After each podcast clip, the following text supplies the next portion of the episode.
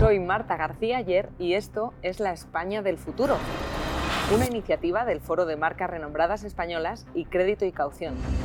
Y vamos a conversar con líderes de las empresas españolas para analizar con ellos los retos a los que se enfrentan y a los que nos enfrentamos como país. Hablaremos de pasado, presente y futuro. Pues hoy en nuestras conversaciones sobre la España del futuro tenemos a Cristina Forner, que es presidenta de Marqués de Cáceres. Bienvenida, Cristina. Muchas gracias por la invitación, es un placer. Un placer tenerte aquí porque hablamos mucho de las raíces empresariales de la empresa familiar, pero cuando en el mundo del vino hablamos de raíces, no solo es una metáfora, es que hablamos de raíces de verdad de raíces de verdad exactamente y de una historia familiar, porque nuestra bodega es una empresa familiar. ¿Y cómo empieza? Porque eres la tercera generación, pero ¿cómo, ¿cuáles son esos orígenes de Marques de Cáceres, que es una marca tan conocida en España que yo creo que mucha gente no sabe dónde nace? Un abuelo eh, que tenía un negocio de vinos ahí en Sagunto, eh, inquietudes políticas, bueno, todo esto le valió el exilio a la familia durante la guerra civil y bueno, mi padre tenía esa ilusión de, volver a su país, pues vio que La Rioja tenía un potencial enorme para aportar esa innovación, ¿no? esa innovación fruto de esa experiencia de la escuela de Burdeos, y eso fue una revolución. ¿no? Una revolución en la España de los años 70 que estaba viviendo muchas revoluciones eh, entonces sí, España estaba, eh, pues yo diría que probablemente muy preparada para asumir ese, esa evolución, revolución, ese arranque, eh, si bien nosotros a nosotros nos costó, porque el negocio del vino es un negocio a largo plazo.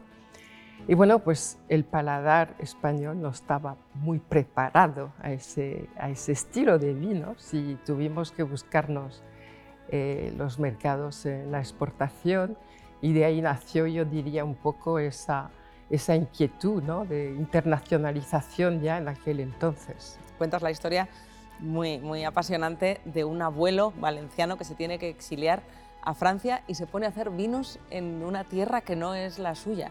Y luego un padre, hombre, nacido en España, pero francés a todos los efectos de formación, que va a La Rioja a hacer vino en Rioja. Eh, hace falta, bueno, afrontar los desafíos con, con mucha valentía, ¿no? Sí, son desafíos y también esto nos demuestra que el vino es cultura y la cultura no tiene fronteras.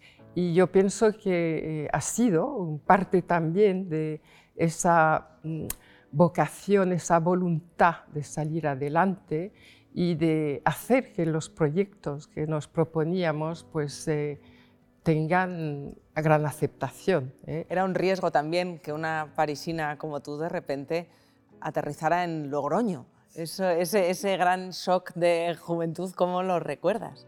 Pues eso, porque era joven, entonces eh, pues me vine de París a Logroño, pues primero porque mi padre necesitaba eh, apoyo, entonces bueno, pues cuando llegué, claro, era joven, eh, hablaba eh, español con un acento francés, eh, era un ambiente muy masculino, pero también pues entiendo que tuve la humildad suficiente y para integrarme y entender que también allí de la gente del campo se aprende muchísimo, o sea, hay una inteligencia natural que para mí también fue un enriquecimiento. Y bueno, después de un año, pues mi padre me dijo, pues ahora a coger la maleta y, abrir mercados. Pero en, en, aquella época yo recuerdo cuando me pasaba más de seis meses al año viajando con las maletas que entonces no tenían ruedas, no había móvil, eh, no tenías visa, eh, yo viajaba con Travelers Checks. Tenías que, todo era una lucha, pero yo hoy tengo el orgullo de decir el 80% de nuestra red de distribución que hemos montado en, la exportación, pues más o menos son las mismas empresas que casi han nacido con nosotros, han crecido con nosotros, tienen ese compromiso con la marca y son nuestros mejores embajadores por el mundo. Y la, mayor dificultad o el mayor desafío de, de tu presidencia eh, ¿cuál, ¿cuál ha sido? Porque empezaste en un año a ponerte al frente del negocio que fácil no fue. Me tocó tomar las riendas de la presidencia en noviembre del 2007 y enfrentarme a la crisis económica financiera con bueno, pues todo lo que pasaba en aquel entonces. En plena quiebra de Lehman Brothers se estaba desmoronando. Además, en la economía española afectó mucho más por el pinchazo de la y a, nivel mundial tuvo sus consecuencias. ¿no? Y bueno, pues nosotros,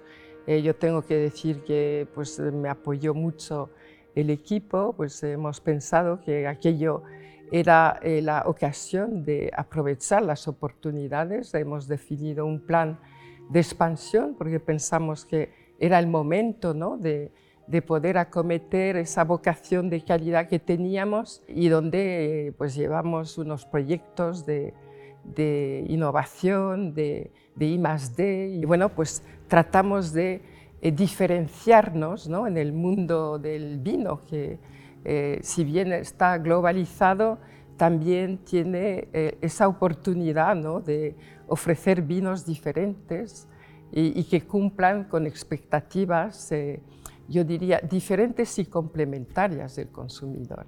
Y esto ha sido nuestro trabajo de 10 años, que a veces cuando miro hacia atrás digo, bueno...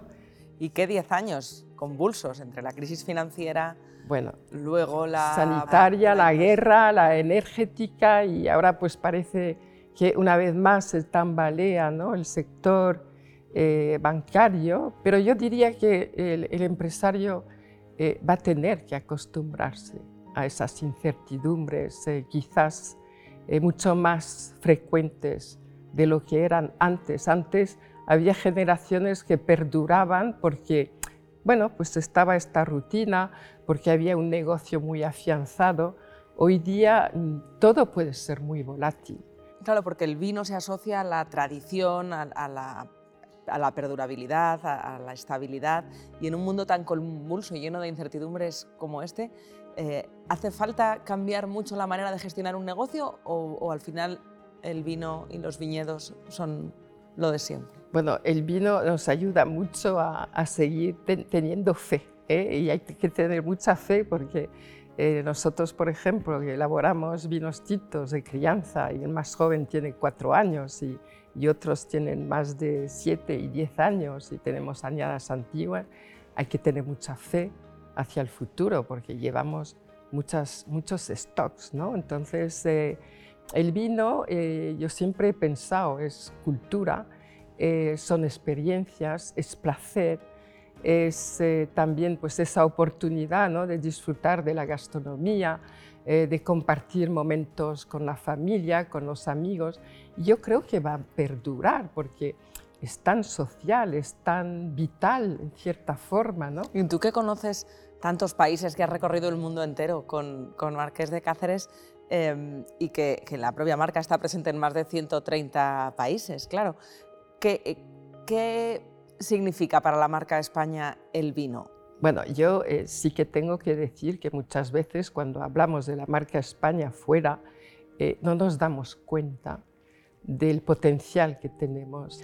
Y yo pienso que España tiene ahí una baza muy importante y todo lo que rodea nuestro estilo de vida tiene muchísima aceptación fuera. Y después, bueno, pues el, el hecho que estemos en el foro de marcas renombradas, pues sí que podamos también crear esa sinergia con otras grandes marcas que se dedican a otras actividades, todo esto es lo que redunda ¿no? en ese brillo eh, que España puede conseguir a través del mundo y que de hecho está consiguiendo. ¿Hasta qué punto está afectando al modelo de negocio el, cambio climático? En nuestro caso, pues como estamos en La Rioja, Rueda, Ribera del Duero, eh, son eh, viñedos que están a más de 700 metros por encima del nivel del mar, las noches refrescan, entonces hasta ahora conseguimos ese equilibrio, pero eh, nosotros llevamos unos proyectos de I +D, en fin, estamos siempre